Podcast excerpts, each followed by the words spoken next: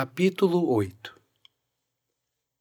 A quinta-feira inicia-se ensolarada, florescente.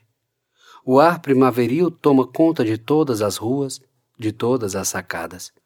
Flores brotam dos canteiros, estampam as roupas de alguns caminhantes da vila.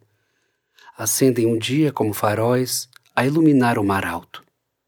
Respiro esse dia, essas cores Respiro as incontáveis peças florais, comumente sedosas, cujo cheiro é dúbio, embriaga. Respiro o tempo, os corais e as ambivalências entre a terra e o oceano, as borboletas e seus pousos fugazes na minha varanda. Alguns amanheceres em Nice parecem oferecer um oxigênio melhor. Após alguns dias, acordo bem disposto Desde ontem não tenho febre. A tosse, antes moderada, está sumindo quase por completo. Os últimos três dias foram terríveis. Mal conseguia levantar da cama, os lençóis se tornaram um verdadeiro invólucro sobre o meu corpo. Francisco Garcia passara ontem à noite meu apartamento, deixando-me um bule com chá de gengibre e laranja. Achei atencioso de sua parte e ofereci-lhe um suco de mirtilo. Conversamos por algum tempo antes que ele voltasse ao seu apartamento. Mencionei que senti durante esses dias muita falta da minha casa e de alguém para me fazer companhia. Todo adulto, quando adoece, vira uma criança carente. Eu não poderia ser diferente. Lembro-me de ouvi-lo falar sobre saudade, palavra existente somente na língua portuguesa. Segundo Francisco, a saudade se atrela ao sentimento de falta porém vai além disso. Saudade é quase quando o momento tenta fugir da lembrança para acontecer de novo, de tão forte que é a falta. A saudade chega a doer, a latejar, a ranger. A saudade aquece o sangue, faz arder o peito. Conversamos sem pensar nas horas. Francisco me pediu uma xícara de café e, nesse entretempo, buscou seu violão em casa Minutos depois, enquanto afinava o violão num dedilhar, contou-me a história do nascimento de sua canção preferida. Em meados dos anos 50, um maestro pouco conhecido, no entanto muito talentoso e inventivo, tentava a vida com a música no Brasil. O maestro, de nome Tom Jobim, compôs uma melodia saudosa com a ajuda do amigo Vinícius de Moraes. No afã de vê-la adentrar aos ouvidos das outras pessoas, Tom ofereceu a música à famosa cantora Dolores Duran, que se apaixonou por cada nota no momento em que a ouviu. Dias depois, Dolores escreveu um poema para aquela melodia e ofereceu ao maestro. E então surgiu Por Causa de Você. Tom ao piano e ela cantando seu poema. Uma canção de amor que mais tarde se tornaria um clássico na música de seu país. Francisco tomou um gole do café e cantou-me o samba-canção em sua língua natal. Não entendi nada, mas atinei. Ali havia saudade. Ah, você está vendo só do jeito que eu fiquei e que tudo ficou uma tristeza tão grande nas coisas mais simples. Nunca senti saudade antes. Quaisquer que tenham sido as minhas solidões, as minhas faltas ou as minhas vontades mais remotas, nada nunca fora tão forte que eu pudesse chamar de saudade. Não me orgulho dessa constatação. Devo confessar que o chá feito por Francisco Garcia ajudou bastante. Já me sinto melhor. Informo a Sophie que poderei retornar ao trabalho hoje. Ao entrar no internato, encontro Bio e Suzanne. Bernard, que bom vê-lo. Pensei que você não ficaria bom a tempo de viajarmos, a professora diz. Eu também pensei, pactuo de sua preocupação. Ainda não estou 100% saudável, mas acho que daqui a pouco esse resfriado some. Já deixamos tudo arrumado em casa, comunica Bio. Visto que passaremos o dia aqui e amanhã viajaremos muito cedo. Inclusive, marcamos uma reunião com as alunas hoje pela tarde, na sala de balé. Temos de nos atentar aos últimos detalhes. Aguardamos você. Suzanne informa isso com uma postura eficiente. É notável a sua animação, afinal é a primeira vez que as bailarinas saem da cidade para dançar. Confirmo minha presença na reunião e vou até a coordenação para dar uma satisfação mais categórica sobre as minhas faltas esta semana. Entro na pequena sala de Sophie. Com uma diminuta espacialidade, mas meticulosamente organizado, o espaço parece ter muito de sua personalidade. Uma mesa com duas cadeiras, um computador de última geração, um armário para guardar arquivos importantes e pequenas prateleiras fixadas na parede, contendo alguns livros, compõem esta sala. Tudo aqui é preto e branco. Na ligeireza de um momento, sinto-me num tabuleiro. Dizem as línguas soltas do internato que são essas as duas únicas cores que a coordenadora usa nas roupas e na vida. Acho que nunca havia reparado. O que sei é que Sophie é uma mulher de palavras sensatas e gestos cautelosos. Realiza seu trabalho minuciosamente, para que cada detalhe seja perfeito, conforme planeja. Pela aparência, não revela aparentar ter passado dos 30 anos. Ainda não a conheço bem, mas já tenho razões para admirá-la. Explico à coordenadora como foram os últimos dias. Ela, numa curta expressão benevolente, compreende e aproveita para me entregar algumas cópias dos testes avaliativos que eu havia pedido na semana passada. Olho para a diretoria, logo ao lado. Percebo pela porta da frente que Madame Miller Lumière resolveu voltar a trabalhar de fato. Bom dia, Monsieur Chevalier. Permita-me apresentar-me oficialmente. Sou Miller Lumière, diretora desta instituição. Soube que suas primeiras semanas no cargo têm sido produtivas. Miller me cumprimenta, fitando-me de cima a baixo. Seus olhos são um tanto intrusivos. Bom dia, Madame Lumière. É um prazer conhecê-la. Eu soube também que o senhor não vem trabalhar desde segunda-feira, insinua num tom irônico. Estive gripado esses dias, senti febre e realmente não consegui levantar da cama. Entendi. Você trouxe a declaração médica? Meu corpo estava bastante enfraquecido, preferi ficar em repouso na minha cama e tomar os devidos medicamentos. Por se tratar de um resfriado, não cogitei ir ao médico. Comuniquei a Madame Dupuy e ela disse que não haveria problema, e eu precisava me recuperar para a viagem. Acredito em suas palavras. Sei que esteve doente, mas infelizmente, se não tem como comprovar de forma oficial, não tenho como abonar suas faltas. A incompreensão é presente, não só na voz, mas também no olhar abúlico de Miller. Tudo bem, Madame Lumière, pronuncio num tom seco. Em teoria, Miller tem razão. Na prática, tenho as minhas dúvidas. Sim. Gostaria ainda de saber se Madame Lumière, minha mãe, está realmente ciente dessa súbita viagem que está organizando. Sua pronúncia soa discordante, com pinceladas de arrogância nas palavras. Certamente, com todos os detalhes, rebato com gosto. E devo ressaltar que Madame Lumière está a nos auxiliar financeiramente para que as alunas representem com melhor desempenho o colégio fora da cidade. Assim espero. Gostaria de conversar sobre mais alguma coisa, madame? Não, Monsieur Chevalier. Obrigada. Você pode ir. A prepotência autocrata de Miller Lumière de forma alguma converge com a brandura e intelectualidade de sua mãe. Ela julga que, por estar na direção do colégio, pode tratar seus funcionários de qualquer forma. Sinto pena de Sophie.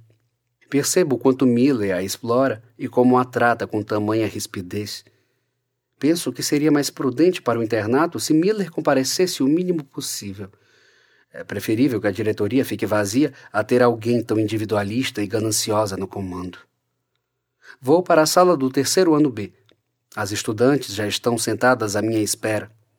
A conversa com Miller me atrasou um pouco. Existe um hiato desmesurado entre as nossas visões de mundo. Apurei isto há poucos minutos. Marie está em sua carteira. Mãos calmas, Os olhos acrescem um riso cristalino que logo propaga-se por toda a face. São lindos todos os relevos de seu rosto. Conversa com Marjorie. Devem falar sobre a viagem. Mademoiselle Lucas também é uma componente do corpo de baile. Bom dia, senhoritas. Desculpem-me pelo atraso. Bom dia, todas elas respondem. Está melhor, Monsieur Chevalier? Fala, Madeleine. Sua carteira é próxima ao meu birô. Sim, obrigado. Estou feliz em revê-las. Espero que Madame Dupuy tenha avisado que os testes, que seriam na última terça-feira, foram adiados para hoje. Todas estudaram? Bem que poderia ser depois do festival, Monsieur Chevalier, comenta Marjorie, entusiasmada com a viagem. Eu fico surpreso. Ela parecia-me ser uma aluna tímida e calada. Marjorie, o teste já foi adiado. Vocês tiveram mais dois dias para estudar. E depois, apenas três alunas desta turma vão viajar. Não há motivo para remarcarmos. A jovem me lança uma olhadela não muito satisfeita, mas creio que tenha entendido minha justificativa. Caminho por entre as fileiras entregando os testes. Paro na carteira de Marie. Seu lugar é bem central, na terceira carteira da terceira fileira. Mademoiselle de Lavaux, assim que todas acabarem os testes, eu as libero para que possamos realizar sua avaliação. No seu caso, será feita de forma oral, conforme Madame Dupuy me instruiu. Tudo bem assim? Ela assente, ao passo que continua a entregar os testes. Enquanto as alunas fazem a avaliação, aproveito para mandar outro e-mail para Anne, perguntando se as bailarinas poderão ensaiar antes da apresentação no palco do auditório da La Rose. Observo Marie. Está quieta, aguardando sua vez. Seus olhos parecem desfrutar de uma imensa calmaria. Como é bom olhá-la novamente. Vamos viajar amanhã. Nunca imaginei que uma desculpa inventada em segundos renderia uma viagem a Paris. Divago sobre o que Paris poderia ser. Um parque tranquilo, longe de todos os famosos pontos turísticos da cidade. Pães, doces, frutas. Eu faria um café da manhã a céu aberto para ela. Com eutimia, aproveitaríamos o silêncio e o estar perto, ou falaríamos dos absurdos da vida, como estarmos juntos naquele momento. Eu tocaria seu rosto, não menos hipnotizado pelos seus olhos como quando a conheci e lhe diria o quanto tudo aquilo me fazia feliz. Como é extraordinária e desesperadora a ilusão de querer eternizar instantes quando estamos perdidos em uma paixão. De repente, tudo que eu não queria admitir se reflete num pensamento. Estou apaixonado por ela. Há uns dias percebi tenho sido seduzido por ilusões. Senhoritas, faltam apenas dez minutos para o intervalo. Quem já concluiu o teste pode me entregar e sair. Não sei se é melhor viver uma realidade banal ou uma ilusão extraordinária. A maioria das internas deixa as avaliações no meu birô. Folheio-as para conferir se todas assinaram um cabeçalho. Poderiam ser ilusões, mas ganhariam uma proporção de forças inauditas dentro de um segundo ou dois. Eu sei que sim, eu poderia me contentar com isso. Um alumbramento com Marie a me visitar entre um percurso e outro da vida. Caminho em direção a ela com uma folha de perguntas na mão e um aparente ludíbrio nas íris. Está tudo bem, ela não verá. Repito para mim mesmo: não, não está tudo bem. Gostaria que pudesse me ver, que soubesse do arrebatamento que preciso silenciar todos os dias ao vê-la. Queria que descobrisse em meus olhos todo o ataque, absorção, fascínio, suspensão, encantamento, movimento embriaguez, gama, incandescência, veemência, voo, espasmo, ímpeto, impulso, instinto, desejo, exaltação, excitação, inspiração, frenesi, furor, súbito, abrasamento, êxtase. Eu queria que pudesse ver tudo isso em meus olhos. Todas as alunas já saíram. Oi? Oi? Não consigo conter o espirro. Marie toma um pequeno susto. Desculpe por isso. Digo um tanto sem graça. Posso dar início às perguntas? Não, não há problema. Pode iniciar quando quiser. Faço dez perguntas relacionadas ao conteúdo explanado nas aulas desde que comecei a lecionar aqui. Marie erra somente uma. Responde todas com absoluto domínio em suas argumentações. Não me atrevo a questionar o porquê de admirá-la tanto. Sua inteligência e disciplina se mostram nos seus escritos, nas suas ideias, no conjunto de singularidades que montam sua personalidade. Terminamos por hoje. Ela pega sua bengala embaixo da carteira e, num insensato instante, digo: Não precisa. Eu te levo até Claudine. É muito gentil de sua parte, mas acabo de chegar, Monsieur Chevalier. Claudine responde ao entrar na sala.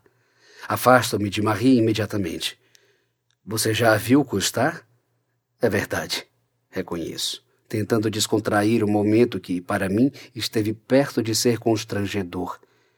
Espero que Claudine não tenha cogitado nada. Caminhamos os três em direção ao refeitório. Meu poema foi recebido pela produção da La Rose. Bom, agora sou oficialmente uma concorrente do Festival de Poesia. Já fui informado e não posso deixar de dizer. Desculpe, o quanto estou feliz por ter se inscrito. As irmãs encontram suas colegas e seguem para fazer suas refeições. Percebo Miller aos volteios supervisionando o colégio. Não sei se sua atitude me convence de que é uma profissional competente. Estou aqui há mais de um mês. Só a vi duas vezes neste internato, e na primeira somente acompanhava sua mãe. Encontro Sophie, Bio e Suzanne na entrada do refeitório. Todos coincidimos os horários de almoço hoje. Isso é raro. Nós nos reunimos em uma mesa, Sophie revela o quanto está feliz com a viagem e o quanto era de sua vontade nos acompanhar. A tarde de trabalho se inicia. Aguardo as provas, desta vez na sala do segundo ano C. Sinto a temperatura do corpo esquentar um pouco e espero que não seja a febre retornando. Tomo um remédio, recolho as avaliações e sigo para a reunião sobre a viagem na sala de balé. Boa tarde, inicia Suzanne. Esta reunião foi marcada para acertarmos os últimos preparativos para a nossa viagem. Como vocês já sabem, Madame Lumière mandou comprar novos tutus. Convenhamos, temos de estar impecáveis em Paris, não é, senhoritas? Pois bem, ao final do ensaio de hoje, eu os entregarei devidamente guardados nas capas para que não amassem. Todos têm os nomes de vocês. É necessário que experimentem. Certifiquem-se de que as sapatilhas já estejam guardadas nas malas e confiram seus documentos. O trem sairá pontualmente às seis horas da manhã, ressalta Bio. Acertei tudo com os motoristas do internato para que nos levem até a estação. Portanto, todas têm de estar no pátio às cinco horas da manhã. Nada de dormir tarde. Junto aos tutus serão entregues os bilhetes de trem. Chegaremos por volta de meio-dia em Paris. Provavelmente estaremos com fome e cansados. A casa dos meus pais fica bem próxima à estação. E eu pedi à minha mãe que nos preparasse um almoço. Então, assim que chegarmos, vamos direto à casa dos meus pais. Depois do almoço, seguiremos para o hotel para descansarmos pela tarde. Falei com Anne Cassier, a produtora do festival, e ela me concedeu o auditório no domingo pela manhã para que vocês possam ensaiar. Como chegaremos sexta pela tarde, teremos a noite de sexta e o sábado inteiro para aproveitar Paris. As estudantes se olham agitadas, sem conter o entusiasmo. Eu continuo com os informativos. Tomei a liberdade de fazer um pequeno roteiro de lugares que não podemos deixar de visitar. Dentre ele, o Palais de Garnier, onde assistiremos a um balé de repertório. No mais, é isso. Madame Lambert, mais algum aviso? Não, podemos encerrar por aqui. Senhoritas, não esqueçam que o ensaio será daqui a uma hora. Não se atrasem, enrijece a voz. E lembrem-se, nada de doces ou comidas gordurosas. Quero todas esbanjando leveza. Estarei de olho em vocês, principalmente em você, Mademoiselle Claudine de Lavour. Suzanne não brinca quando o assunto é alimentação. É a clássica e tradicional professora de balé, preocupada com os corpos de suas bailarinas. O seu é extremamente magro. É dona de cabelos ondulados, crescidos até os ombros, quase nunca soltos, por conta dos coques. Sua pele é negra e destaca seus olhos castanhos. Posso constatar mais sua beleza subjacente do que seu lado criticável, se é que possui um é visivelmente uma líder. Ao chegar em casa, largo uma tonelada de folhas em cima da mesa e vou direto para o banho. A água quente relaxa cada músculo meu. Fecho os olhos. Conquanto inquieto, permaneço algum tempo parado embaixo do chuveiro. O corpo, ainda langoroso, a fragilidade não se foi por completo. Ensabou a esponja de banho e massageio o meu corpo sem pressa. Sinto no atritar o acordar de alguns pedaços de minha pele. Aqui fico. Poderia ficar por horas. Penduro a esponja no registro do chuveiro e retorno à inércia. A água a chover sobre mim. Escorrer em um banho o cansaço de um dia inteiro de trabalho. Palavras revoam descontínuas em um silêncio nu, um rastro inútil a brilhar como um candelabro. Hastes perdidas no entretempo, na saliva, silhuetas invisíveis no céu de minha boca, um revolutear. Posso ver o fosco que a pronúncia muda causa no vitral dos seus olhos, o ímpeto, o impulso, o calar e uma canção bêbada no final do dia a dizer o calar, frases inacabadas, manifestos esquecidos, elocuções ingeridas, verborragias omissas, e ali, gritando, o meu calar, o som inaudível de tudo que range, deixando um grito nos ossos. Por ela, deflagro-me mais uma vez a devanear sobre nós sobre suas transparências, seus olhos fronteiros capazes de provocar um terremoto em minha carne. Eu queria viajar em suas veias e sentir o calor que vai expulsar seus poros. Fechei o registro do chuveiro, vesti uma calça de moletom e me lembrei de Henry Miller. Viagens se fazem para dentro. A noite não está tão fria como nos últimos dias. Vou para a cozinha preparar um jantar mais salutífero para compensar as porcarias que andei comendo durante toda a semana. Ligo o computador e deixo tocar por repetidas vezes a música que Francisco tocara no violão. Olhe, meu bem, nunca mais nos deixe, por favor. Somos a vida e o sonho, nós somos o amor. Esse samba não me saiu da cabeça. Retiro algumas postas de peito de frango da geladeira para descongelar. Degusto o creme fraiche que comprei mais cedo na padaria da esquina. Separo cogumelos frescos, organizo todos os ingredientes no balcão Espalhos, quero dizer. Talvez organizar não seja uma palavra adequada para as minhas feituras na cozinha. Está tudo pronto para fazer escalope de poulet à la crème de champignon. Não deixe o mundo mal levá-lo outra vez. Me abrace simplesmente. Não fale, não lembre, não chore, meu bem. Trincho três batatas e as coloco para cozer. Despejo os peitos de frango sobre o azeite de oliva na frigideira e logo posso vê-los dourar. Ponho-os no prato, derramo o creme sobre a superfície, acompanhado pelos cogumelos. No canto do prato ficam as batatas refogadas. Adiciono queijo roquefort. O cheiro está bom. Esvazio o prato e uma taça de Bordeaux em pouco tempo. Arrumo minha bagagem, uma pequena muda de roupas, um par de sapatos. No bolso lateral, a rosa profunda de Borges para ir lendo durante a viagem. O despertador toca. Rapidamente eu me apronto. Quatro e trinta da madrugada. Jogo a mala no carro e sigo para o François Lumière. Ao chegar, presencio algumas alunas já prontas no pátio. Uno-me a elas. Algum tempo após, chegam Suzanne e Biot. Pelo tamanho exagerado da mala de Suzanne, penso que a professora tem a intenção de passar um mês fora. Biot carrega um mochilão nas costas e arrasta a pesada e gigantesca mala de rodinhas. Já a professora Lambert segura três maletas grandes. Como se não bastasse o excesso de bagagem, os dois ainda se atrapalham tentando andar de mãos dadas. Não consigo conter um riso.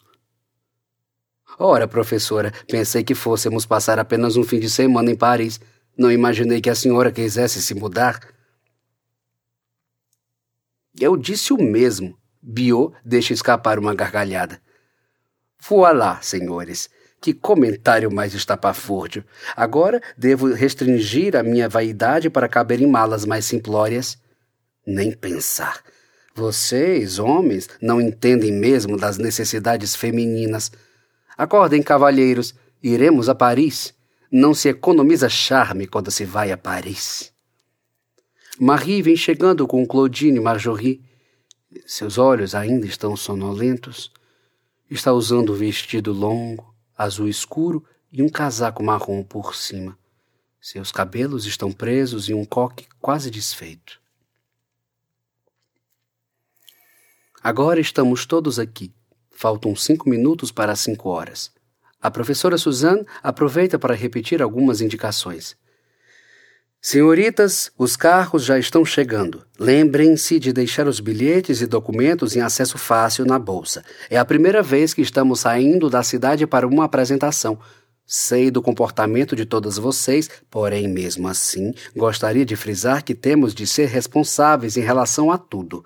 Lembrem-se, é importante nunca se afastarem muito umas das outras durante os passeios. As internas escutam atenciosamente a professora. É impressionante a disciplina que elas têm no balé. Quando separadas em sala de aula, cada uma possui pensamento e comportamento diferente. Quando nas aulas de Suzanne, a concentração delas é completamente uniforme. Conto rapidamente e confirmo a presença das sete bailarinas. São cinco horas em ponto. Os motoristas acabam de chegar. Bio e eu estamos organizando as malas enquanto as garotas se acomodam. Reparo que Madeleine observa-nos pela janela, de longe. Aposto que queria ir conosco. Aceno para ela que, envergonhada, esconde-se por detrás da cortina. Tudo pronto. Seguimos para a estação. Tudo bem, sem pressa, vamos retirando a bagagem. Bio avisa ao chegarmos na estação. Deixa que eu levo, falo para Claudine quando a vejo pegar a mala de Marie. Obrigada, Monsieur Chevalier. Ainda faltam quinze minutos para o trem chegar. Já estamos posicionados à espera. Vejo Marie abraçar Claudine, que ainda sente sono. Pudera, mal dormimos. É perceptível que as duas têm um bom relacionamento. Não tenho irmãos, mas sempre tive a curiosidade de experimentar a convivência com um. Na minha casa sempre fomos somente nós três: minha mãe, meu pai e eu. Embarcamos na hora exata, sento com os professores. O vagão reservado pelo colégio é o mais luxuoso do trem. Com medo de algum atraso, acabei por não comer nada tenho de lembrar de me alimentar bem se não quiser que o resfriado volte. Acabo pedindo um chausson ao pomme acompanhado de uma limonada suíça. Ainda está escuro. Acendo uma pequena luzinha amarela em cima do meu assento e abro o livro que havia separado. Meus livros, que não sabem que eu existo, são tão parte de mim como este rosto de fontes grises e de grises olhos que inutilmente busco nos cristais e que com a mão côncava percorro. Não sem alguma lógica amargura, penso que as palavras essenciais que me expressam se encontram nessas folhas que não sabem quem sou, não nas que escrevi. Melhor assim. As vozes dos mortos vão me dizer sempre. Borges tem certo efeito sobre mim. Trucida e afaga a minha alma. Sempre que o leio, tenho uma sensação de que partilhamos uma corrente magnética. Sua escrita e minha leitura parecem encontrar-se no tempo, como se estivéssemos aqui neste vagão, conversando frente a frente. Ele me fala de sonhos, labirintos, bibliotecas, Deus, identidade e cegueira. Borges foi cegando no decorrer da vida. Dia após dia, as imagens embaçavam com mais intensidade. Ele sempre soube que perderia a visão. O problema era hereditário. Talvez por isso o desgarrar da realidade seja tão presente em suas palavras. Talvez a busca por outras realidades poéticas o faça mais veraz do que ele próprio imaginara. Ler Borges é ver o indescritível. Obrigado, Senhor Borges, por me fazer enxergar tudo que a visão corriqueiramente me cega. O sono chega aos poucos. Meus olhos pesam. Acordo com a sensação de que dormi por um longo tempo. Confirmo a minha suspeita quando começo a sentir o cheiro. O cheiro que se forma quando calor e frio se misturam. O cheiro das framboesas que colhia quando menino, suaves, adocicadas, as cerejeiras e os lírios, os livros recém-chegados da biblioteca de meu pai, o perfume produzido pela própria terra, o clima onírico, sonial, a essência peculiar que inebria a tudo e a todos que perduram nesta cidade. Posso sentir a aurora lívida, a sumidade, o charme deleitoso. Começo a ficar agudamente consciente e em consonância pareço sonhar ou viajar sensorialmente pelo espaço de minhas memórias. É, essa cidade tem disso nos deixa sensível e parcialmente lúcidos. Secretamente nos lança um encantamento, ainda nunca decifrado. Sua beleza imperial nos faz confundir sonho e realidade. O cheiro que só Paris tem. É bom estar em casa.